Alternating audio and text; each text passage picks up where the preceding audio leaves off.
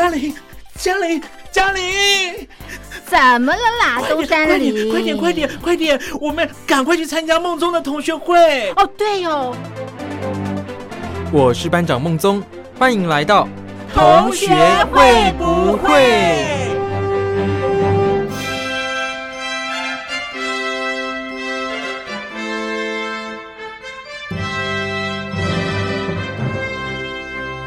各位听众朋友，早上好！欢迎大家收听这个礼拜的同学会不会？那我是代班主持人艾格。每个礼拜六呢早上的四点，同学会不会呢都会在空中来陪伴大家度过一个小时的时光。那么这个礼拜这一集的节目哦，也是代班主持人艾格在同学会不会的最后一集的主持哦。接下来呢就会回归到原本的主持人苏燕哦，他会继续的来同学会不会陪伴大家。在这最后一集的节目呢，虽然有点感伤了，但是呢，我们还是会透过呃体坛的消息啊，来陪伴大家度过这一个钟头的时间哦。那么我们今天呢要聚焦的焦点就是在足球场上哦，因为这个欧洲冠军足球联赛哦，欧冠，呃，目前呢是打得如火如荼了，那也已经进行到了四强战的一个阶段哦。我们首先要来讨论的第一个组合呢，就是巴黎圣日耳曼还有曼城的这一组的比赛哦。那这两队目前的四强战的结果是已经出炉了，两个回合的比赛都已经结束。第一回合哦，巴黎圣日耳曼是在主场被一比二，被一比二，对，没错，被一比二来逆转哦。那第二回合呢，巴黎圣日耳曼来到了客场，更是有一点兵败如山倒，零比二败给了曼城哦，最终。曼城队史首度来打进到了欧冠的决赛哦，这是第一组四强战的一个结果。那说实在的哦，这个组合的交手，我个人认为真的有一点算是很诡谲了，有点诡异哦。那我不知道大家记不记得哦，两队在第一场比赛的一个交手，当时呢，在整个阵型上虽然都是做一个四三三的阵型，我没有记错的话。那应该以阵容、以球员的阵容来看的话，巴黎圣日耳曼蛮有机会来压制曼城的。尤其呢，曼城这场比赛在第一场比赛的时候，让德布内打一个前锋的角色。那其实呢，这让他打前锋，整个阵型就有点像是无锋的一个阵容了。那说实在的，在首战的上半场哦，也的确，巴黎在整个比赛的气势上，还有在节奏的主导上，都算是掌握了主导权的一方哦。呃，你想一想哦，巴黎呢，他有开联姆巴佩，那又有内马尔，他们在两亿哦，两亿的这个位置上，光是快速的一个跑动，就足以呢来彻底撕裂对手的一个防线哦。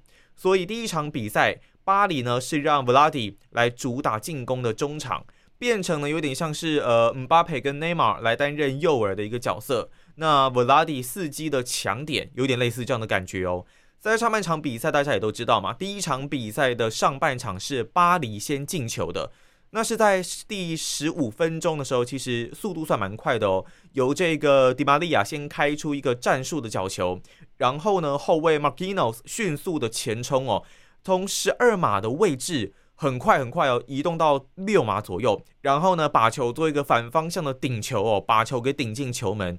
这个速度之快哦，真的是没有愧对欧冠四强战的一个强度了。我说实在话，这如果你们是在一般的联赛，或者是比较前段战的欧冠，真的会比较少看到这样子的一个画面哦。说实在哦，打到这里为止，这个巴黎在比赛的气势啊、节奏的掌控，还有攻势的发挥上面，都做得非常非常的不错。不过理论上哦，在取得了一颗进球之后，节奏应该会稍微比较放慢吧，甚至你的防守可能也会比较内缩一点点。主要是接下来你可能会主打一个防守反击，就是尽量的先把自己的领地给巩固好。然后如果有机会，哎，你有姆巴佩、有内马尔这么快速的一个锋线，一有机会断到球之后，直接送到前场做个快速反击，应该是一个还蛮不错的一个策略。这也是大家比较能想到的一个做法。但是呢，没有想到进球之后的巴黎，可能是因为。比赛还在前段战啦，所以他们也认为说不能就这样子有点呃反攻为守，类似这样子的一个打法。所以呢，他们就开始跟着，应该不能说跟着，就是他们并没有把自己的攻势给放慢下来，跟曼城开始做一个对轰哦。所以呢，在对轰的一个情况之下，在一些跑位啊，还有整个打法上面，都是会显得比较急躁哦。不是说这样的打法不行哦，但是如果你在这样子的一个情况下，失误跟不可控的因素，我觉得啦就会变得比较多。那例如呢，像是在大概三十一分钟左右的一个时候哦，巴黎的门将 Navas 就在一颗解围球后，竟然呢把球直接传给了对方哦，那你差一点点就要直接现丢一球，这是上半场我觉得呃最令人感到相当惊恐啊，对于巴黎球迷来说相当惊恐的一个画面哦。那这个失误呢，其实已经凸显巴黎啊莫名其妙开始有一点自乱阵脚的一个情况了。接下来的情况更是令人有一点摸不着头绪了，因为曼城呢在下半场换上了 Zinchenko 之后，采取一个所谓快速堆叠、人手推进的一个方式啊。那这样的方式是什么呢？其实就有点像是你边锋在持续的进攻输出的一个情况下，那你的边后卫他们都持续的做一个压上的动作，用更多的一个人数来挤压巴黎的防线。加上哦，巴黎的防守呢，真的有一点势单力薄的感觉，因为呢，他们只有后腰，还有他们的后卫有用心在防守上面哦。基本上他们的锋线就是等在一个防守反击的位置啊，他们并没有在防守上不断的去骚扰哦对方的控场、对方的传导，他们并没有做骚扰的这个动作，所以呢，这让巴黎防线的压力非常非常的大，而且呢，你在拼命的防守之余哦，还必须要来控制你球员的体能消耗哦，那。光这样听了，我觉得这就是一件非常不简单的一个事情哦。那果然啊，第一场比赛第六十四分钟的时候，巴黎出事了。呃，曼城的 De Bruyne 在接获传球后哦，踢出了一个算是非常非常漂亮的一个吊球。这一球呢，我觉得非常的尴尬。为什么？因为你不太清楚他这一颗球是想要传给队友，还是说他是要自己来攻球门。他的落点真的是很尴尬。那其实呢，他的呃，De Bruyne 的目的应该是两者都有了。他想说，诶，传到这样子的一个位置，很尴尬的这个位置，队友呢如果有跟上，他可以做一个强点。那就算就算队友没有跟上哦，这一个球的落点还是有机会来落进球门的。所以这一球的角度真的是踢得非常的漂亮，才能有这么好的一个选择出现哦。不过呢，大家应该会想问，那门将这个时候在干嘛？他应该还是有抢救的机会啊。其实你如果有看到比赛转播的画面，大概就可以了解哦。门将 Nava 他的确有做出这个动作，那他有判断到球的方向，但是他的判断并没有那么的及时，所以呢，造成了他的反应时间真的实在是太短了。虽然这一球曼城球员并没有做一个抢点，也没有抢到这一颗球的一个落点，但是角度实在是太精彩，直接一个弹跳来进入到球门。Navas 他有扑下去，但是很明显已经是来不及的一个情况了。那这一球呢，虽然有被进球，不过也只是追平啊。所以巴黎这一边，诶，在主场诶，你只要打起精神，还是有机会来一拼哦。但是没有想到，接下来的巴黎有一点像是兵败如山倒这样的感觉。那尤其呢，是在六十四分钟那一颗进球出现之后，门将 Navas 就有一点好像失魂一样哦，因为这一颗球。他的责任真的是还蛮大的，所以我觉得对于他的信心，对于他在比赛场上的一个节奏的掌控，稍微出现了一些的影响。为什么这么说呢？因为在第七十分钟的时候，曼城呢在那个时候获得了一个二十三码的一个定位球。那这个时候，巴黎圣日耳曼的人墙出现了一个要命的失误哦，开了一个洞给曼城，让曼城的 Morris 就直接的把球给射穿人墙，然后落地弹进球门哦。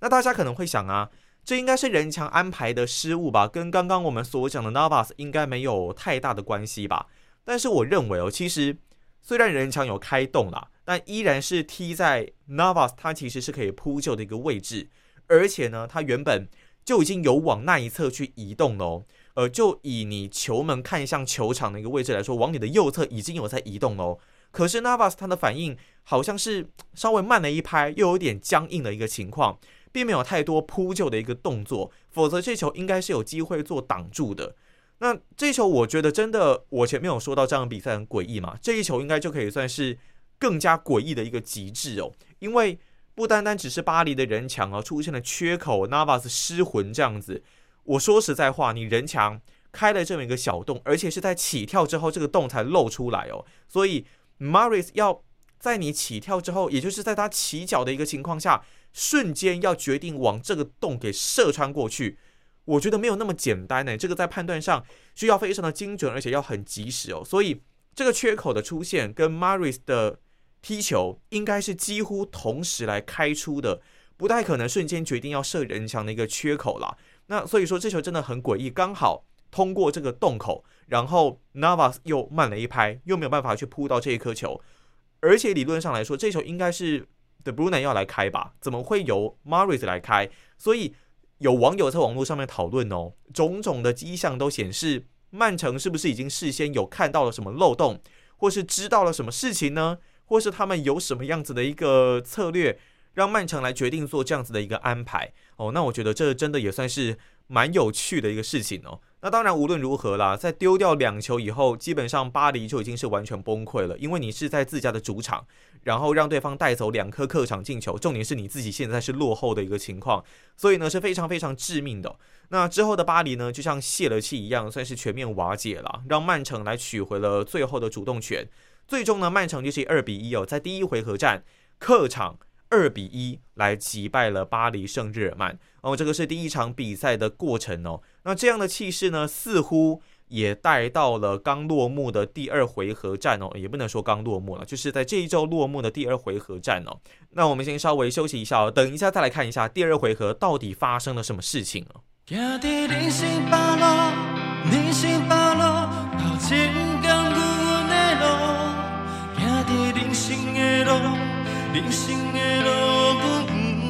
头前风雨，坚持独处，美梦理想。不管未来有偌艰苦，一步一步，总有一天会成功。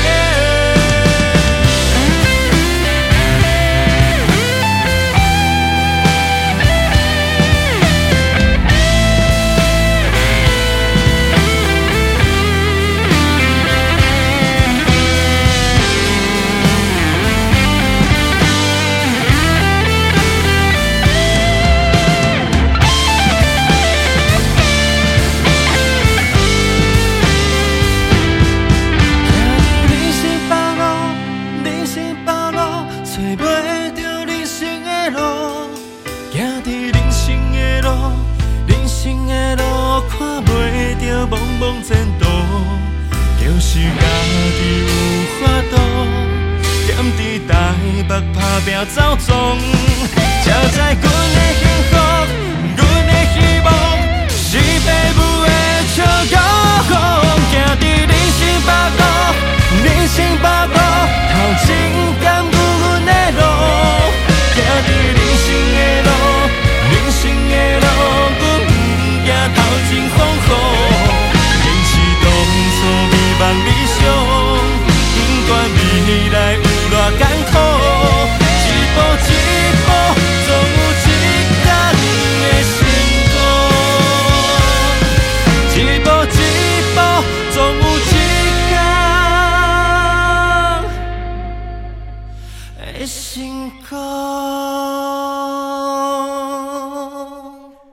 么在前一回合的比赛哦，巴黎呢其实蛮大的一个问题哦，就是他们没有办法来守住曼城的一个进攻，在主场呢以一比二来输球。那么在第二回合战当中呢，他们最想要先做的，应该就是必须要先抢得进球数哦，越早来取得进球越好。毕竟呢，在自己的主场输掉，那客场进球完全是落后给对方的一个情况之下，在这场比赛第二回合战，他们绝对需要的就是提早来取得进球。不过这场比赛哦，巴黎圣日耳曼其实蛮大的一个变数哦，就是他们的主力战将开列姆巴佩受到了脚踝的伤势啊，没有办法来出赛。所以呢，在这样子的情况下，蛮明显的一个情形就是内马尔他必须要在左路扛下主力的一个进攻位置哦。也就是说，其实巴黎应该这场比赛会有蛮多的一些攻势都是集中到左路这个区块。那我们相信曼城也不是傻子，他们一定也知道这样子的一个情况，肯定会有不一样动作出现哦。那在这场比赛开打前呢，双方的阵型哦都是打一个四三三。曼城这一边呢，把左后卫换成了前一场比赛表现很棒的 Zinchenko，后腰呢拉上了 Fernandinho，然后呢 De Bruyne 继续的扛前锋的一个角色。所以呢，这场比赛曼城依然是主打一个所谓的无锋阵。那么以这样的情况来说呢，因为这场比赛他们是有一点偏向呃以防守可能会占比较大一点点的比例的一个情况，所以如果他们打这样子的一个无锋阵哦，那么在传导上我相信会有还不错的一些优势啊。那么以巴黎圣日耳曼这边来说呢，他们也一样是打一个四三三的一个阵型哦，但是呢，因为受到姆巴佩受伤的一个影响，所以由 Icardi 来拉上了中锋的一个角色。那内马尔就像我前面所说的，他是留在了左路，右边呢是迪玛利亚，当然中场三人呢则是 Vladi、p a r a d i s Herrera，左后卫是换成了 Diallo。在第一回合前面有提到过，曼城二比一来击败了巴黎，所以这场比赛他们打法上根本就不用太过的造劲哦。无锋阵也是一个必要的手段，可以在传导上面掌握更多的一个主导权。那也不用特别在意，因为无锋哦所造成攻击力偏低的一个问题哦。因为这场比赛对于曼城来说，一大的重点应该就是在防守上面哦。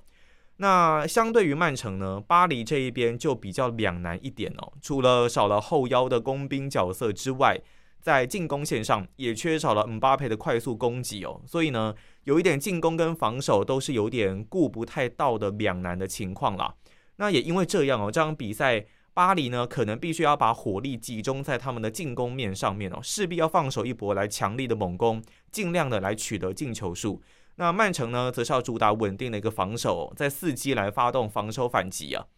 好，那么在比赛开始之后呢，巴黎确实在比赛展开之后是不断的来发动猛攻哦。不过他们的进攻呢，其实相对来说比较单调，因为没有了姆巴佩嘛，那他们只能锁定在有内马尔所在的左路。大致上的攻势呢，就是先以左后卫迪亚罗压上作为支撑，然后呢，让 Vladi 跟内马尔往左边走。最终的目的哦，其实他们是想要来传中的，希望能够利用中锋 Icardi 的压式头球破门。但是非常的可惜哦，这个招式呢，就一开始的时候稍微有压制一下曼城。那之后，因为 Icardi 一直没有做出威胁性的跑位还有接球，他并没有办法跟内马尔做一个有效的默契配合哦，所以呢。曼城也开始慢慢放心呐，你在没有办法有有效的跑位，然后也没有进球的一个情况下，根本就不太需要担心 Icardi。那接下来在这样子被识破的情况下，巴黎可能就会来遭到反击哦。说实在的啦，巴黎这招呢也不是说不好用了，因为曼城右后卫的 Walker 其实年纪本来就比较大，所以呢内马尔在左路是刚好。那在这样一直被打压上的情况下，其实 Walker 是很容易疲于奔命的。不过重点中的重点还是我刚刚所提到，Icardi 必须要能够接到球，也就是你的跑位要能够到位，然后你必须要把球能够给打进球门，也就是你的 finish 终结的一个能力。不然的话，一切说实在都是枉然哦。那巴黎圣日耳曼呢，在没有有效攻势的一个情况下，就变成是一个曼城反击的契机哦。在比赛十分钟左右的时候，曼城就发动了反击，门将呢 Ederson 一脚长传哦，塞到了左边。那 Zinchenko 以高速哦冲上来接到这一颗球，他就是等到 De Bruyne 到禁区内之后，再从地面传导过去哦。那 De Bruyne 他直接做一个射门，但是呢被后卫给挡掉。不过在这个时候，球并没有回到巴黎的身上。Maris 以高速冲到禁区的右边，接下这一颗球，直接在右边只有六码的距离做一个扫射。那因为距离不远，而且这球速度又很快，所以呢就直接射破了 Kimpembe 还有门将 Navas 两人的胯下来破门哦。哇，那这样子的情况下，变成曼城以一比零来取得这场比赛的领先。那总比分呢变成了三比一，而且呢他们还有两颗的客场进球，所以曼城的优势已经是扩大到了最大化。那在攻击呢迟迟没有任何结果的一个情况下，其实巴黎有做了一些改变，他们开始让迪玛利亚进入到中路，变成了有一点像是菱形的四四二阵型哦。这说实在是有用的哦，因为呢曼城为了维持传导，并没有真正让所有人来做一个密集的防守。那迪玛利亚的跑动跟传球真的是很有威胁性的，他的跑动跟传球是能够来瓦解曼城的防线。不过真的要说一个比较遗憾的，哦，就是姆巴佩并没有在球场上哦。那迪玛利亚的传球目标就只剩下了内马尔一个人而已。虽然呢，他有想到伊卡迪，但伊卡迪呢前面一直提到他的状态真的不好。那尤其呢是在短距离折返的速度很慢，也没有到一个适合的接球位置啊，更是没有去拉扯到对方的一个防线。所以其实伊卡迪这场比赛就有点像是不存在一样啦。曼城的防守重点其实很简单，他们就是来防守内马尔这样子就可以了。那速度会越来越慢的内马尔，虽然拿到球的时候呢，还是很难让曼城来断球。哦，大家应该都知道，内马尔他的脚下功夫是非常可怕的，那种眼花缭乱的脚下神技啊，真的是非常的精彩哦。不过曼城的防守球员呢，一直有挡住内马尔的一个射门角度，所以也让内马尔不可能来直接做一个起脚的动作。那以曼城来说呢，这场比赛他们的防守，我个人认为真的是做得很好哦。那尤其呢是 Ruben Diaz 还有 Zinchenko 都很彻底的来防住巴黎的一个进攻路线，包括呢我刚刚所说的内马尔的进攻角度彻底的被锁死，那让巴黎整场比赛打完哦都没有任何一次的射正，所以这也可以显示曼城的防守其实是发挥了相当可怕的一个威力哦。那以巴黎来说呢，在下半场其实他们原本是想要做一个换人抢分的，但是反而会变成曼城你再一次发动攻势的一个机会哦。那当时呢是曼城一个快速的反击哦，由 Foden 跟 De Bruyne 做一个配合，两人二过一之后，用一个漂亮的横传交给跟进的 Maris 破门得分哦。这第二球哦，就是彻底的来宣判了曼城的一个死刑哦。那曼城呢？这是时隔五十一年来首度哦打进到了欧战的一个决赛。以现行的欧冠来说呢，是第一次来进入决赛，可以说是意义非凡哦。我觉得更重要的一件事情是，这场比赛的曼城呢，可怕的真的是他们的防守。很多人都知道，在一些决赛场合，不管可能是篮球啊，或是像现在足球，或是欧冠的最终战场，能够拿下胜利的，往往不是进攻，而是防守。那这场比赛，曼城呢？其实我觉得就诠释的非常非常好。如果按照曼城现在这样子的防守跟控球哦，那么他们真的很有机会可以来拿下今年哦欧冠的一个冠军。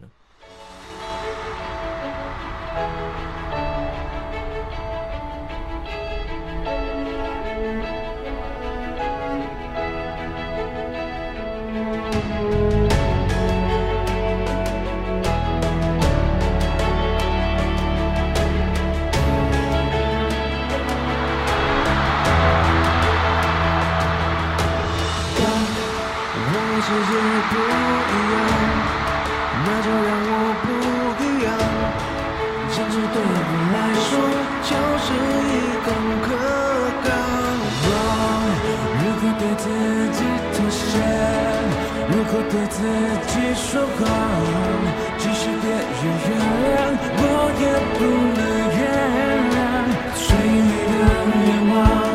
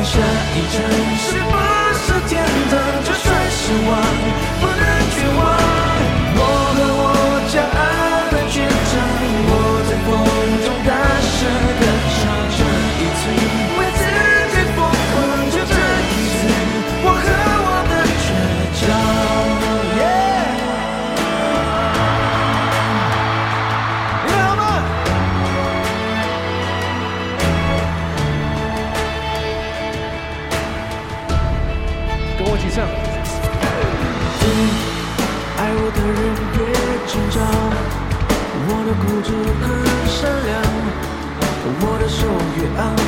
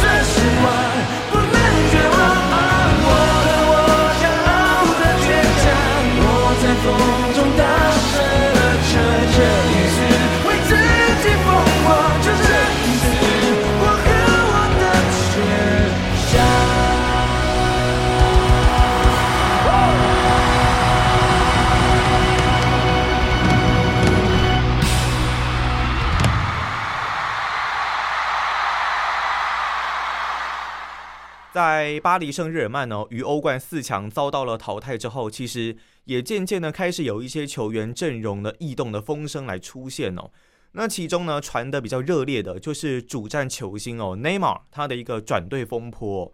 呃，其实呢，早在上个球季哦，巴黎呢先是在欧冠的决赛输球，那这个球季呢又在准决赛遭到了淘汰。内马尔最接近欧冠的两个赛季，应该说欧冠冠军的两个赛季都差了这么临门一脚。那这也有可能，因为都 这么欠缺最后一集的感觉哦，所以可能也会让内马尔开始有一点萌生去意哦。那毕竟呢，本季他跟这个开连姆巴佩的连线失败啊，或许他会想要改用别的方式哦，来帮助自己寻求更多的一个冠军数量。那么在巴黎在第二回合战被曼城给淘汰后的第一时间哦，每日体育报就有爆料，在巴黎圣日耳曼被淘汰出局之后哦，内马尔意识到要再度来夺下欧冠的冠军途径啊，就是有可能必须要跟他过去联手过的 Lionel Messi 来联手，再次的联手。所以呢，他有可能哦会准备要降薪哦，减少薪水，降薪来重返巴塞隆纳。因为他知道哦，Messi 已经非常接近可以跟巴萨续约，那自己呢再以降薪的方式哦来跟 Messi 再次的联手出击哦。那以目前的巴塞隆纳来说呢，他们目前拥有球星啊 Anton Griezmann，那如果内马尔加盟，会跟这两个人来组成铁三角。另外呢，根据西班牙电视台透露、哦，曼城的前锋哦 Sergio Aguero 也愿意在今年夏天来降薪加盟了巴塞隆纳。哦，我们都知道，现在 Aguero 呢在曼城当中的地位哦已经不如以往了。那尤其他最近又出现受伤的一个状况，在球队当中呢，跟整个球队的一些磨合，目前看起来好像已经不在球队未来的一个规划当中哦。那所以呢，双方哦，就是这个巴塞隆纳跟阿圭罗可能也已经有进行接触。四巨头真的不是说没有机会啊，不过有人来就可能要有人走。所以呢，根据 ESPN 的一个消息指出哦，除了 Messi 会跟巴萨可能要来续约两年之外，另外的一些球员呢，像是 Sergio Busquets 还有 Jordi Alba 这些过去我们所熟知哦，巴塞隆纳这个算是夺下众多冠军的。主力战将们都有可能会陆陆续续被预计要摆上货架。那其实呢，原因很简单，就是薪水太高嘛。球队有要付 Messi 的薪水，有要付接下来可能要组成巨头们的薪水，那又有你这些原本开朝元老的一个薪水，所以当然一定是不够用。那如果呢，像是刚刚所提到的 Busquets 还有 Alba 一个人离开的话，至少能帮球队省下一千四百万的欧元。有可能会在做什么样的补强，也是球迷们讨论的一个重点哦。但我其实认为，像是 b u s k e t 啊，跟 Jordi Alba 这些球员，都是我们过去呃已经看了很久很久的球员哦。他们为巴塞隆纳所立下的汗马功劳，真的是令人难以割舍。当然，我们都知道职业运动是一个非常现实的环境啊。你如果战力下滑，你的年纪慢慢的变大，那球团当然没有太多理由，在你成绩可能是逐渐没有那么好的一个情况下。没有理由要继续的来把你留下来哦。但是像我自己啊，玩足球的电玩，或者是过去看足球比赛、看世界杯、看西班牙，都是看这些球员一路一路的慢慢长大，然后看他们慢慢的成长茁壮哦。像 Busquets，呃，过去从一个青涩的小子，然后现在已经是一个防守悍将啊。所以，如果真的是看到他离开巴塞隆纳，穿上别的球队的球衣，真的是会觉得还蛮舍不得的啦。那像是。过去类似的情况也发生在 Iniesta 还有 Xavi 的一个身上哦。那对于这些球员，真的都还算是蛮有感情的。不过，这真的就是职业现实所必须要考量的一个问题。你自己身为职业运动员，你知道会有这一天的到来，你要提早做出准备。那职业球团你也知道，你有可能也会面临到这一天，你也必须要寻找其他的一些备案。不过，我们最感谢的就是这些球员过去在场上为我们。不能说为我们啦，就是为球队、为自己的生涯所做出的每一份的奋斗，我们都是看在眼里啊。对于这些球迷来说，真的都是心底啊最美好、最美好的一个回忆啊。那我们都说嘛，回忆总是最美哦，所以就尘封在我们内心的最深处哦。未来呢，你支持的球队还是必须要继续的往前走哦。那另一方面来说呢，我对于买球星的这件事情哦，从过去包括了像是 Griezmann 啊这些例子。我认为就不是我个人非常喜欢的一个方法。那过去的巴塞隆纳呢，其实包括了像是梅西啊这些球员，是从青训体系慢慢的来培植上来的，所以呢，他们在于打法、在于默契上都有一定的一个程度。那你从其他球队高薪挖角这一些巨星过来哦，他们有没有这样子的一个默契？有没有这样子一个顺畅，能够跟队友来顺利配合的一个打法？我个人是打上一个蛮大的问号哦。那重点就是呢，好，如果你今天真的要买球星，你必须呢要给他们一个比较长期的一个时间，来让他们慢慢的养成，然后呢让他们慢慢的熟悉彼此。毕竟这些球员以前并没有特别长期的同队过嘛，所以在整个复杂的足球战术，还有复杂的一些足球足球跑位与时俱进的一个情况之下。我觉得时间是必须要给的更多的，你不能说哦，你今年买了一个新的球星过来，然后可能两三年觉得说嗯打不太起来，一两年打不太起来，就马上再换人，再打不太起来再换人，这就有点像是一个类似恶性循环的一个情况哦。就在很多职业运动当中，一些豪门球队啊，有钱的球队，我觉得可能都比较容易发生这样子的一个情况，他们必须除了球员有个人能力之外。能不能够彼此做搭配，有没有默契？我觉得是更重要的一件事情哦。那以内马尔来说呢？过去当然大家很熟悉嘛，他在二零一三年的时候有加盟过巴塞隆纳，当时呢，他跟 Messi 还有那个时候还在球队阵中的 Suarez 组成啊，令人闻风丧胆的 MSN 连线。那一段期间的内马尔其实发挥的真的算是相当的不错，总共帮球队打进了六十八颗的进球，大概是四个球季左右的一个时间。在那一段时间呢，最精华、最好看的一季哦，当然应该还是二零一四到二零一五年的那一个球季啊，堪称啊杀手级的一个阵容哦。这三个人总计合力打进了一百二十二颗的进球，绝对可以说是非常历史性的一个前锋组合哦。那么这个组合呢，是一直到二零一七年哦，内马尔才以天价的二点二亿欧元来转队到了巴黎圣日耳曼。那么其实哦，早在去年底左右吧，内马尔呢就曾经公开的表态过，他自己呢很希望能够跟梅西再次的来合作。他认为呢，和梅西一起在场上奋战呢是一件非常享受的事情哦。不过呢，当时的情况比较不一样，内马尔那个时候是希望巴黎圣日耳曼这一边呢能够争取梅西来加盟自己这一边的球队。那么尤其哦是梅西有传出啊不想要走巴萨最后一年合约的时候。在那个时候，我不知道大家有没有印象，巴黎圣日耳曼也是被传的相当凶的一支球队哦。那内马尔团队这一边呢，是预期啊，梅西今年合约走完之后，会有机会来跟巴塞隆纳续约哦。所以呢，以巴萨这一边的情况来说，他们自然是希望能够留下梅西，因为这么久以来啊，基本上梅西跟巴塞隆纳已经是完全画上等号的。你要想象他离开巴塞隆纳是一件几乎可以说是。完全没有办法去想象的一个事情呢，所以这也是为什么在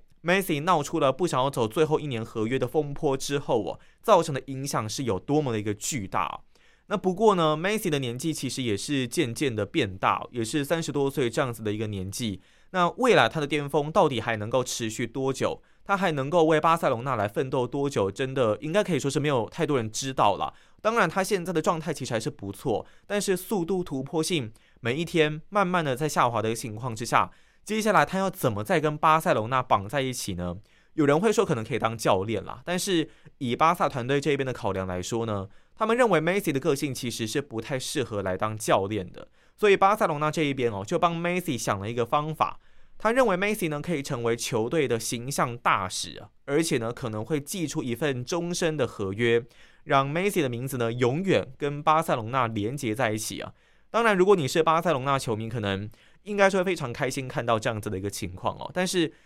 我个人是认为啦，我们毕竟都不是在球团里面的当事人哦。我其实，在去年 Messi 闹出了合约风波之后，就觉得两方一定对彼此有一些没有办法协调好，有一些比较没有办法那么顺眼，没有办法配合的那么好的一个情况。那现在呢，当然是要把最后一年合约给走完嘛。但接下来会有什么样子的一个情况？我觉得 Macy 团队这一边可能会有一些怎么说呢？应该可以说是不太好令外界来想象的一个动作。那我们就当然拭目以待，继续的来看下去吧。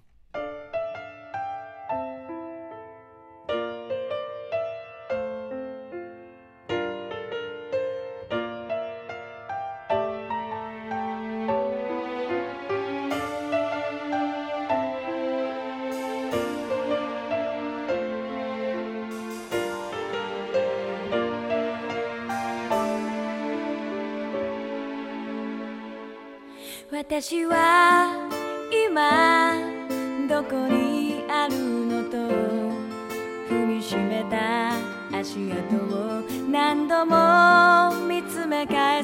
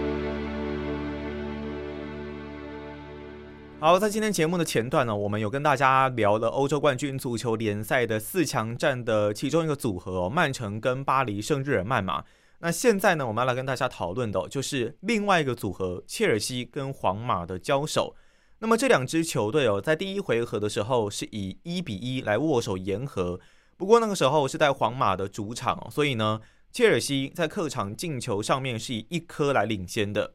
那那场比赛呢，我们其实就有跟大家提过，上一集的节目吧，我们有做这个主题哦，有跟大家聊过说，嗯，就整个战力上面，切尔西算是生猛有劲，而且呢，替补上来也可以跟先发做一个轮替，进行体能上面的调节。但是呢，皇马这边就比较不一样，他们的先发还有板凳战力上面的落差，我个人认为是比较大一点的、那么在这场切尔西啊跟皇马的第二回合战当中哦，主队的切尔西呢排出了三四三的阵型啊，在中后场方面是完全没有变动的。后卫线上呢是 Christensen、那 Silva 还有 Rudiger，中场呢是 Apilicueta、Jorginho、Conte、Chilwell。那前场呢稍微有点变动哦，改成了 Werner、Mont 还有 Havertz 的一个组合哦。那皇马这一边哦，在阵型上也做出了一个不小的改动，变阵为完全的四三三的一个阵型啊。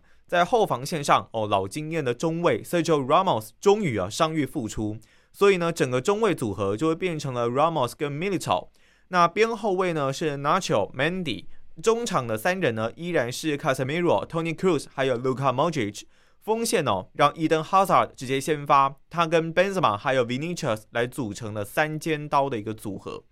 大家应该会发现哦，原本应该先发的后卫啊 v e r o n 被拔掉，他上一场比赛就是第一回合战哦，状态实在是不怎么理想啦，加上呢又有发生追防上面的一个失误哦，所以呢这场比赛总教练 Zidane 直接可以说是把他给放弃掉。那放弃掉他，然后从 Hazard 被拉上先发的举动也可以看得出来哦，这场比赛皇马就是要来全力的抢攻了，不要让对手太多喘息的一个空间呢。那想是这样想啦，但没有想到比赛一开始啊，主导权跟气势完全就是在切尔西这一边。我们比较没有办法感受到皇马这个非常猛烈的一个进攻哦。主要的原因呢，就是皇马在基本的防守上面根本就防不住切尔西的一个攻势啊，所以就变成主导权一直都在对方的手上。那伤愈复出的队长 Ramos 啊，就像是隐形人一样啦。整场比赛，我个人认为基本上是没有做出太大的一个贡献哦。因为其实呢，这场比赛皇马在整个后腰上面哦，卡塞米罗算是中场啊，被对手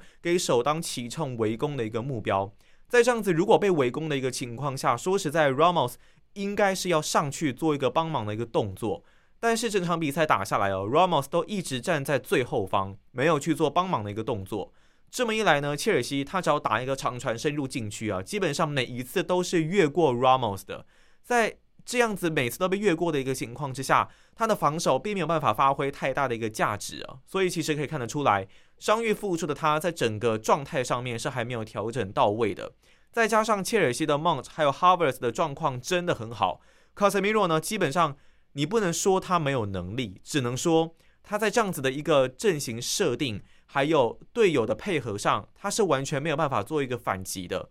那在防守上面吃亏的一个情况下，皇马在进攻上也没有太多的一个建树。主要的原因呢，就是 Hazard 他的状态一样是没有那么到位啊。他在每一次拿球的时候，基本上都会被对方给断掉。尤其呢是切尔西的康切，真的是满场飞奔哦，管你防守还是进攻哦，在哪里都可以看到康特的影子啊。所以哈萨尔根本就完全吃瘪嘛。加上这场比赛，皇马是打一个四三三的阵型哦，大家还记得吗？我们在节目的前段有聊过。巴黎圣日耳曼他们也是打一个四三三，所以这个阵型呢会遇到一个蛮大的问题，就是你在进攻上的攻击力是不错的，但是在防守上面，你前面的那三个人是没有办法在防守上肩负太多的一个责任哦，所以这样子皇马在中场啊，根本就是被对方给予取予求。完全在人数跟控制权上是处于劣势的，那这也造成皇马在中场方面很难把球来输送到前场，更不用说你要做多少的一个攻击战术哦。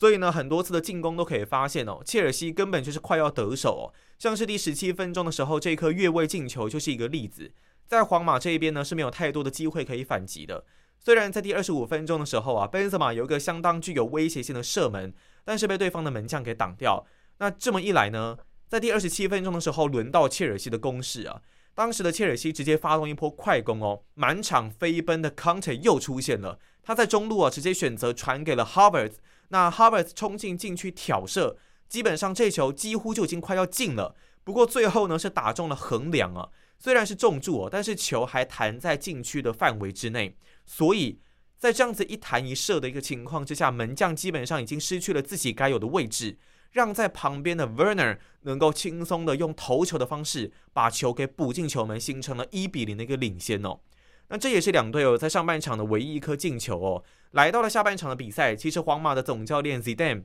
有试图要做换人的动作来改变比赛的一个走势。他用 v e r d i 还有 Asensio 换一下左后卫 Mandy 跟 Vinicius。不过关键在于。皇马根本就还是一样，他们的防守，他们的防守还是一个很大的问题，完全就守不住切尔西的进攻。所以呢，切尔西在防守上面就是非常轻松啊。也因为皇马光被对方压迫就饱了，空间根本就拉不开。所以呢，像 Vinicius 这种要速度、要打反击的球员，在发挥上是比上一场比赛更小的。那另外呢，虽然 v e r d i 终于上场，但是皇马整体防守人数不够，就是不够嘛。前场三人更没有有效的防守，中后场还是在顾此失彼，所以呢，你换上 v e r d i 也没有什么用啊。那 z i d a n 最后甚至是用 Rodrigo 换下被摧残殆尽的 Casemiro，这么一来就已经没有防守后腰了。所以呢，切尔西这一边呢是继续来换上攻击型的球员，像是 Pulisic 也加入到了攻击阵容。最后呢，在第八十五分钟的时候哦，Mont 在前场争球弹出哦，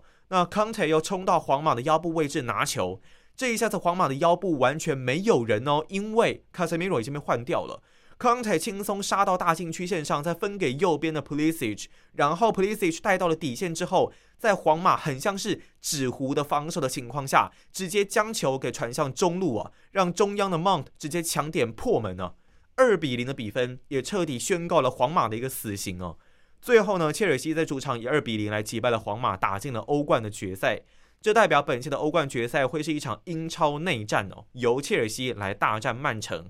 说实在啦，皇马的状态实在是太差了，不能说对手打得多好。这场比赛其实根本就至少有大概三到四个人是完全不在状态里面的，所以呢，比赛看起来好像皇马少打一个人甚至两个人一样哦。就算 Zidane 再厉害，也没有办法再扭转这样子的一个局面。那尤其呢是很多消息都传出了，Zidane 有可能。在今年球季带完之后，就不会再继续的来执教皇马了，因为你要执教皇马这样子的一个球队，压力是非常非常大，所有人的目光焦点都是在你的身上，所以呢，Zidane 也是感到有一些疲惫了。那虽然说呢，今年的欧冠决赛会怎么样还很难讲，但是两队今年，也就是曼城跟切尔西，在今年英超第一次交手是曼城客场击败了切尔西哦。那现在曼城的状态同样很不错，这场比赛其实我觉得。这场决赛啦，对曼城来说会非常的有利。那么要在五月九号的时候，也就是明天，会迎来曼城跟切尔西的英超第二次的一个交手。这等于有一点像是欧冠决赛的一个前哨战，两队可能都需要稍微来用一点心思哦。好，那么以上呢就是这一集的同学会不会哦？那这也是艾格最后一集在同学会不会的一个代班主持哦。接下来呢，苏燕会回归到同学会不会有来陪伴大家度过每个礼拜六早上四点到五点呢这一个小时的时间。那么艾格呢，接下来有可能会到其他的一些管道，包括了像是 podcast 等等，来继续的制作节目哦。那相信呢，以后还有很多的机会哦，可以跟听众朋友在空中相见。那我们就下次再见啦，拜拜。